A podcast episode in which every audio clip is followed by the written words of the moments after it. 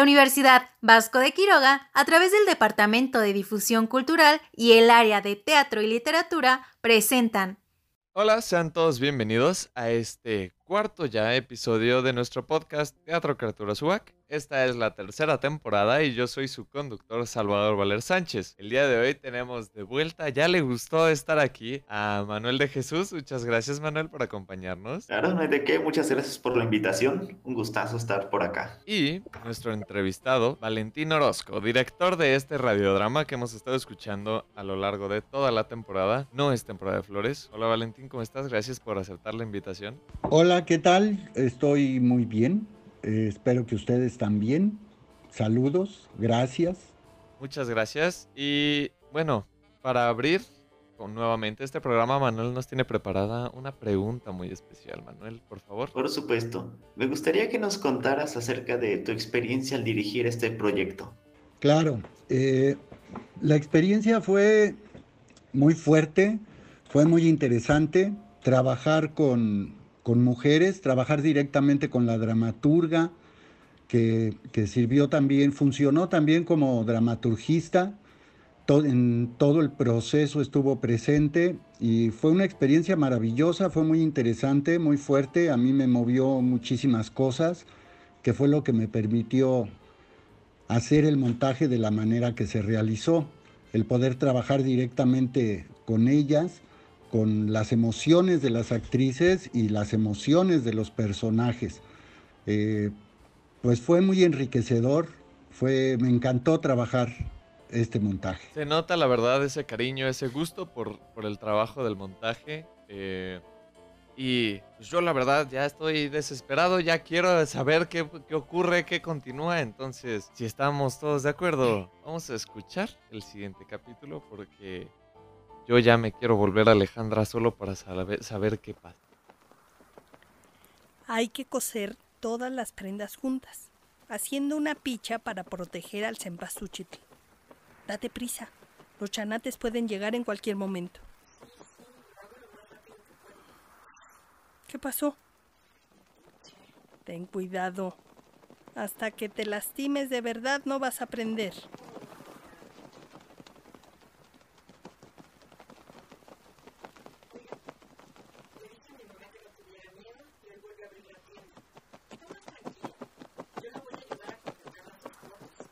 ¿Y cuánto tiempo más van a seguir dándoles esas mentadas cuotas? Mmm, pues ha de estar bien devaluada.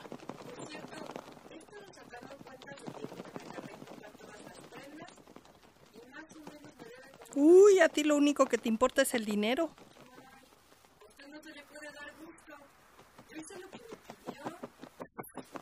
¿Qué?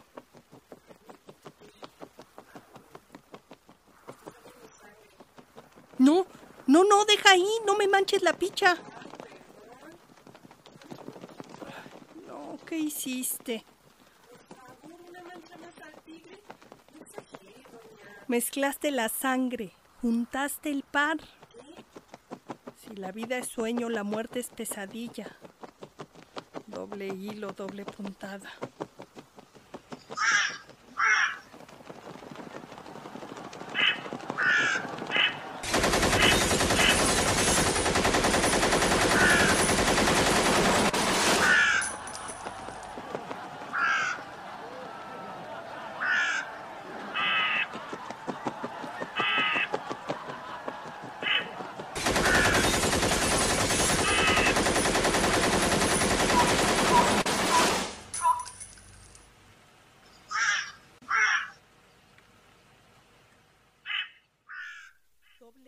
Nadie dice nada, pero todos miran.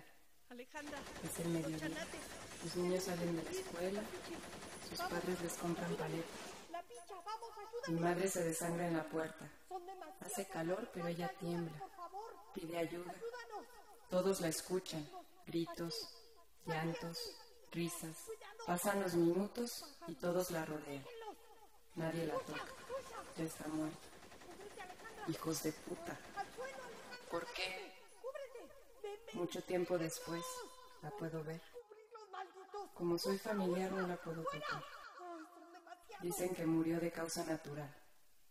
Todos saben lo que le hicieron. Todos lo vieron.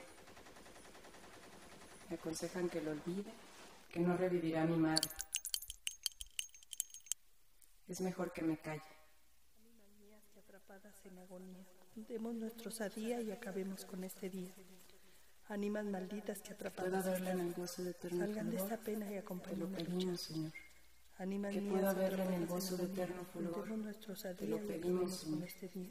Que pueda verla en el gozo de eterno fulgor. Salgan Te lo pedimos, Señor. Mamá, Tranquila, mi niña.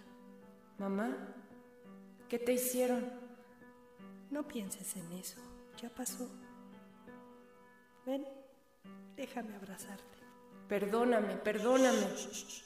No es tu culpa. Te dejé sola. Debimos cerrar la tienda. No, mi amor. No podemos escondernos. Era mi turno de cuidarte, de mantenerte. Mantenernos vivos pero muertos de miedo. Esa no es vida, Ale. Es vida, es vida. Tú estarías viva. ¿Y papá? ¿Está contigo? No. Su muerte sí fue natural. ¿Estás solita?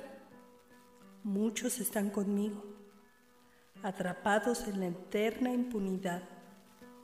Nuestras almas perecen en busca de justicia. No. No, no. Yo, yo te voy a ayudar. Te voy a vengar. No digas tonterías, Ale. Sigues comportándote como una niña. Mi niña. Una puntada, otra puntada.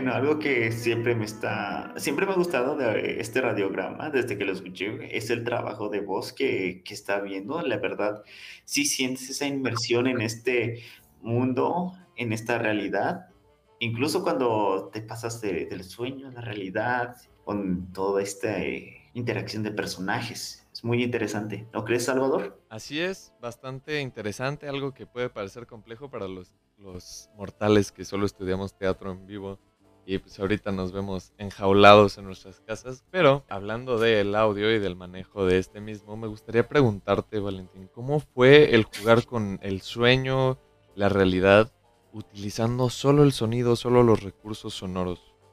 Pues sí, es, un trabajo muy complejo el poder entrar en, pues, ¿cómo lo diré? Poder entrar al espectador, que es el, el escucha, por el oído y llegarle directamente a la cabeza, entrar en sus pensamientos. Es complicado, es complejo, pero a, la vez a mí me gusta mucho, me gusta, me gusta explorar, experimentar. Entonces, ¿de qué manera puedo decir las cosas generando una atmósfera, generando, eh, pretendiendo que esta atmósfera provoque en el escucha una emoción, un sentimiento, una reflexión? Entonces es, me encanta hacer, hacer este, atmósferas con, con el audio. Me divertí mucho, lo, lo disfruté mucho y me parece que el resultado pues lo tendrán que, que explorar y experimentar ustedes mismos. Y bueno, con lo que decías que, que te quieres convertir en Alejandra, me parece muy bien, es muy interesante el, comprender esta candidez del personaje, poder darnos cuenta que necesitamos recuperar esa inocencia, esa candidez que, nos tiene bastante deshumanizados, que la hemos ido perdiendo en esta realidad tan caótica.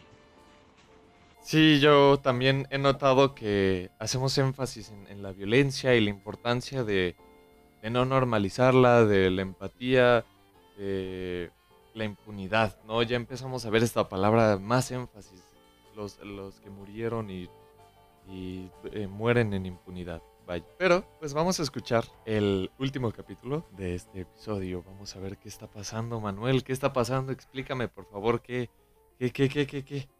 qué? Yo tampoco lo sé, así que ¿por qué no vamos a escuchar el siguiente capítulo?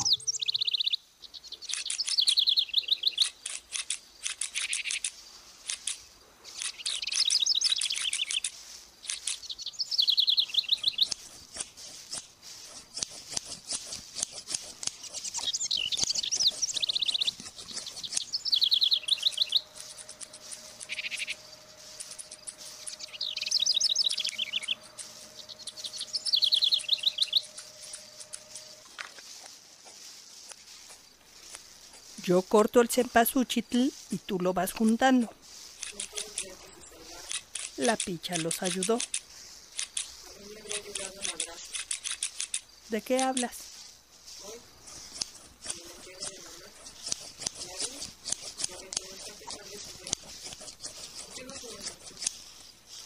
Era su momento para despedirse. No quise importunar. Yo te ayudo a mi manera.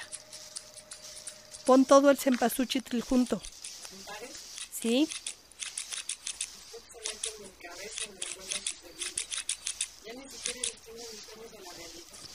¿Cuáles son peores? Dicen que los sueños te preparan para la vida y la vida nos prepara para la muerte. No se trata de ganadores y perdedores. Hay cosas que no se pueden controlar aunque muchos lo intenten. La vida es más compleja que un juego de poder. Si eso quiere ser, allá tú. Pero mira nuestro cempasúchil.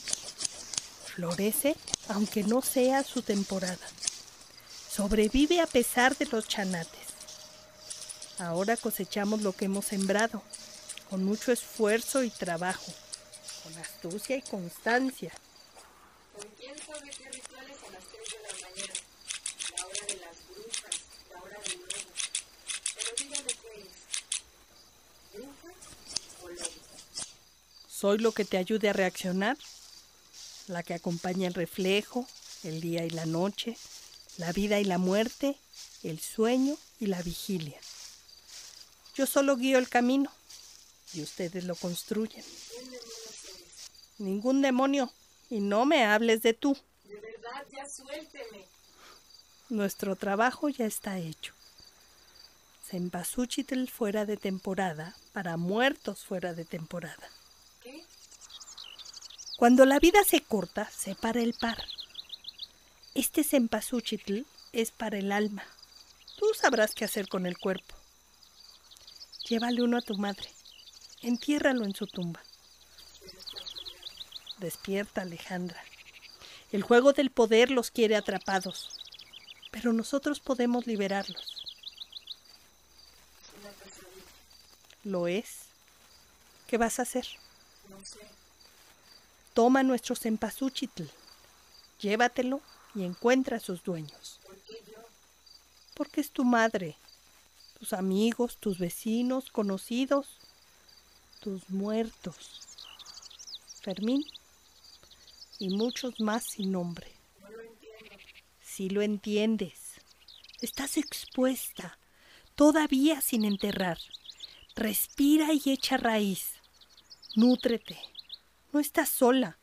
Busca tu par y construyan su camino. Ya te enseñé el ritual de la siembra. ¿Tú qué vas a cosechar? Tómalos y no los dejes secar. Pero acuérdate, Alejandra mía, que en el valle del más allá al enemigo te has de encontrar. Y tres veces le dirás, retírate de aquí, maldito, que vengo bien protegida, con treinta y tres cruces y treinta y tres aves marías que recé el día y la víspera de nuestra lucha por la vida. Yo lo hago por ti. Vete, amanece. Abre los ojos, mi niña. Abre los ojos.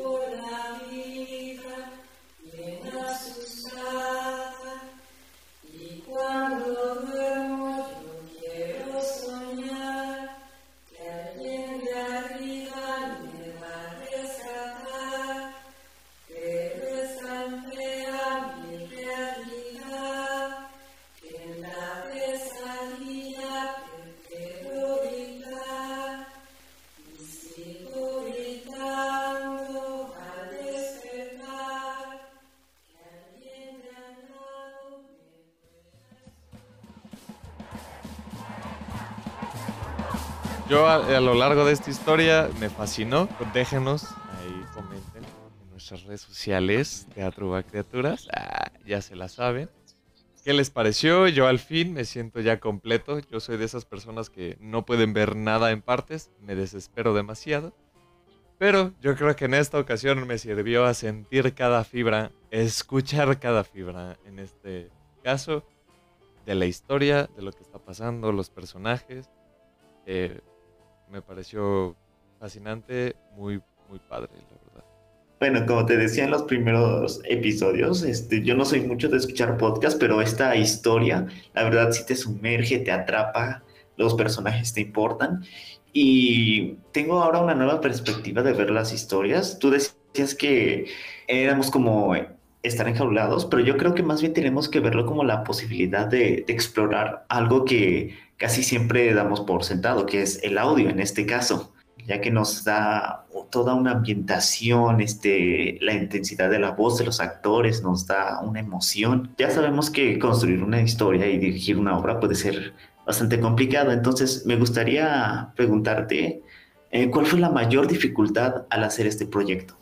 la mayor dificultad fue confrontarme con, con mis propias historias, confrontarme con mi pasado, confrontarme con lo que viví, con la época que me tocó vivir y que la obra me, tocó profundamente. Eso fue lo más complicado. Y después tratar de, de enlazar, de entretejer todas mis historias que eran reflexiones para poder comprender el, trabajo de las actrices y poder comprender la, problemática de los personajes. Entonces yo me sentía muy identificado, independientemente del género, del, género masculino y femenino, eh, era muy intrigante para mí el ver cómo podía relacionarme con estos personajes eh, dentro de, mis propias experiencias y poder conjuntar esas experiencias en mis reflexiones que me movieron tan profundamente. Eso fue lo más complicado. Me parece que yo quedé todavía con muchísimas dudas, me gustaría seguirlo trabajando porque me provoca verdaderamente reflexiones que, que me parece nos tenemos que hacer en estos momentos que estamos viviendo, que está demasiado complejo el mundo. Muy cierto todo lo que nos platican tanto Valentín como Manuel en este aspecto del audio y las ganas de explorar más allá, ¿no? El sonido, nuestra voz, los efectos especiales. Eh, por cierto, no sé si sea verdad, mis compañeros médicos me corregirán, pero existe el mito que cuando uno pierde un sentido, los demás se agudizan o hacemos más enfoque en estos que todavía conservamos y puede que hasta en un aspecto laboral esto continúe. Sin embargo, me gustaría preguntarte sobre estas personas que nos acompañan a lo largo del radiodrama, ¿no? Ustedes no los escuchan porque debimos cortarlo por temas de formato, sin embargo, platícanos de los músicos que acompañan a toda esta obra en la introducción, al final y a lo largo de toda la ambientación musical. ¿Quiénes son y quiénes Bueno, primero escuchamos una pieza de Bach que es un, estudio para cello, pero me encontré una versión que toca Sting en la guitarra y que es una interpretación maravillosa. Después, eh, eh, eso sirve como introducción y como fondo.